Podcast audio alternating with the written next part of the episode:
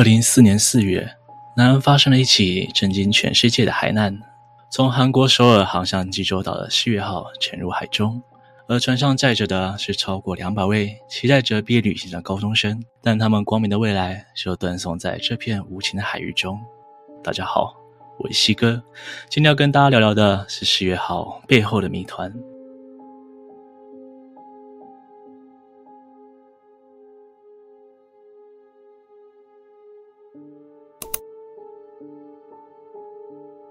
许多人认为这场海上灾难其实是完全可以避免，或者不至于造成这么惨重的伤亡。不过，在调阅了许多相关资料之后，会发现这场意外的背后有许多让人完全看不懂的决策。由于错误的调度指令，可以说是造成悲剧的元凶。西元二零一四年四月十六日，豪华游轮世越号载着参加毕业旅行的学生们航行在漆黑的海上，往目的地济州岛前进着。但当天却突然失去控制，并且在一声巨响之后，以极其诡异的轨迹向右急转弯，船身剧烈倾斜，并失去动力，有人打横着在海面漂移。船长面对这样的情况，广播通知所有的乘客们待在原地。然而，在发出求救讯号之后，在许多乘客还没有获救之前，船长与部分高级船员在一个小时之内率先弃船逃离，完全没有顾虑船上仍有乘客与孩子们，紧张又担心地等待着救援。不久之后，船开始下沉，只有少部分的生还者被最早赶到的民间渔船和商船救起。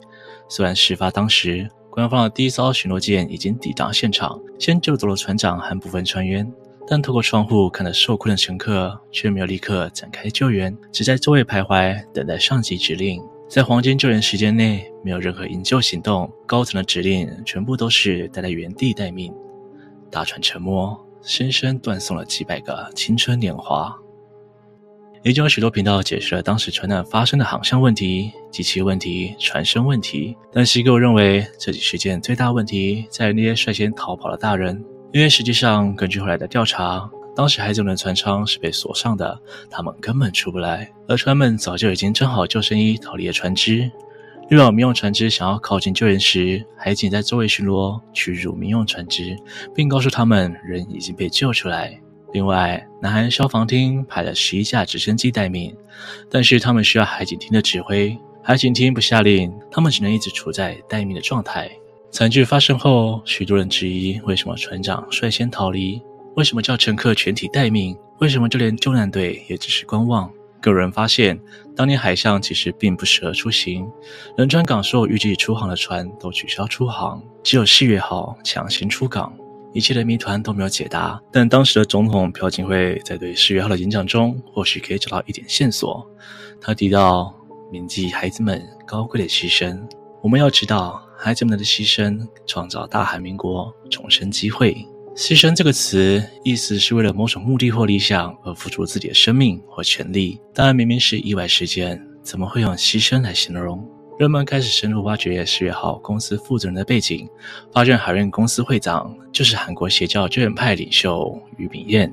而船员也几乎是救援派的教徒。人们更发现，学生们原本并不是打算乘坐世越号的，是在出发前临时替换的，就连船长也是临时指派的。明知天候不佳，却硬要在那天出航，将游轮换成有超越世俗意义的世越号，又将能掌握船只命运的船长换成邪教徒成员。冷眼旁观的政府救援队，加上总统不断提到的牺牲，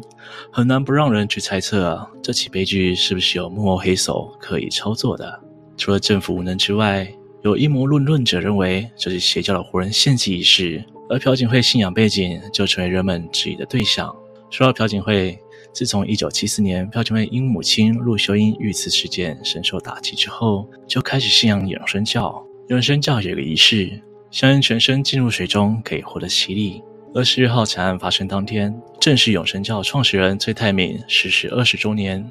这其中的巧合不免让人联想，或许朴槿惠透过政治的权力，联合具有影响力的邪教首领，策划了这场以纯真的学生为祭品的大型灾难。二零一四年五月，仁川地方检察厅对船运公司会长即为邪教救援派领袖的俞炳彦发出传票，本人却没有到案说明。此后，为了抓捕扣押其两百亿韩元资产，并把悬赏金提高到五亿韩元，却在一个月后于全罗南道发现腐败的尸体，证实死者为俞炳彦。而这并不是于炳彦第一次涉入这种大型死亡案件。说到救援派领袖于炳彦，他曾经涉入的五大洋集体自杀事件。而关于五大洋事件，恶魔阿姨有做一集比较详细的影片讲述这故事，有兴趣的人可以点右上资讯卡观看哦。不过，相信看过韩剧《信号》的人，应该都对五大洋集体自杀事件并不陌生。五大洋是救援派的分支，同时也是一家公司，由救援派信徒朴顺子所创立。朴顺子在一九七四年生了罕见疾病，但当时的医术并没有办法治疗他的疾病。不过，他却在某一天莫名其妙的自行痊愈了。这样的经历让他相信自己是得到了上天的救赎。接着开始接触基督教福音浸礼会，也就是俗称的救援派。救援派早在一九九二年就被南韩基督教长老会判定为异端，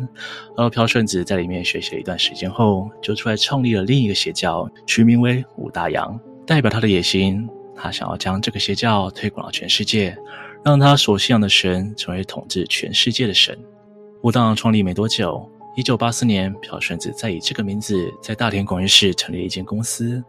以生产和销售工艺品为主，当然，里面大部分的员工都是武大洋邪教的信徒。就算原本不是，进来之后也会变成底下的信徒。随着公司逐渐的扩大营业规模，朴顺子也在大田和京畿道荣仁拥有多个工厂。朴顺子利用巨大资本建立了幼儿园和孤儿院，他不断洗脑里面的孩子，更威胁他们只要不听话就会被神惩罚。后来，朴顺子召集了许多位忠诚的信徒与他们的家人。在公司附近开始了集体生活，好让自己就近监视，也比较能控制他们的思想，更对他们进行严格的限制。首先，这些信徒们若是夫妻的话，必须禁欲，不能同房。苏人每个月可以集体外出两次，但绝对严禁单独行动。此外，他规定信徒互相监控，每天互相反省、忏悔。一九八六年，朴顺子投资了日本电子产品公司，很不幸的被骗，损失相当严重。朴顺子便要求信徒们用各种方式帮他筹钱，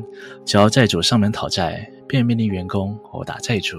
但突然某一天，这群人就像突然消失了一样，警方、债主都找不到人。许多人怀疑教主带着一批忠诚的信徒躲债去了。一九八七年八月二十九日，一名员工来到荣人的工厂巡视，突然觉得工厂的天花板好像怪怪的。这时人们才发现。原来在这里有三十二具遗体，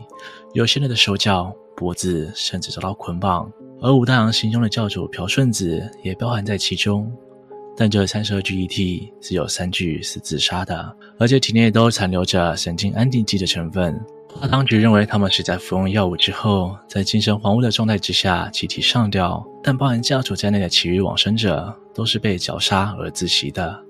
更诡异的是，警方还在甲车内发现许多写有怪异字句的纸条，像是“只要你闭嘴就好”。四小时前开始，已经走了五个人。这些毛骨悚然的字句仍然无法解释朴顺子究竟是用了什么样的话术，诱惑这些信徒与他一起轻生。不过，整体事件谜团重重。警方虽然在尸检的过程中发现了反抗的痕迹，但最后还是以因债务的问题，将天气闷热和无法正常饮食。里面的三十二人不堪心灵和肉体上的折磨，选择自我了断。之后，调查当局也发现朴顺子与救援派有大量的金钱来往，而一切矛头都指向于炳彦，认为他是操纵一切事件的幕后黑手。但他把自己交代干干净净，最后因无法找到直接证据，只好作罢。所有事件的真相，随着罪有应得的教主逐渐腐烂在历史中。今天的故事就分享到这里。西哥认为，如果这样的信仰让你失去善良的本质，或许就要慎重思考了。如果喜欢我的影片，别忘了帮我按赞、订阅、分享，并且开启小铃铛，才会错过这些上片的通知哦。我是西哥，我们下次见。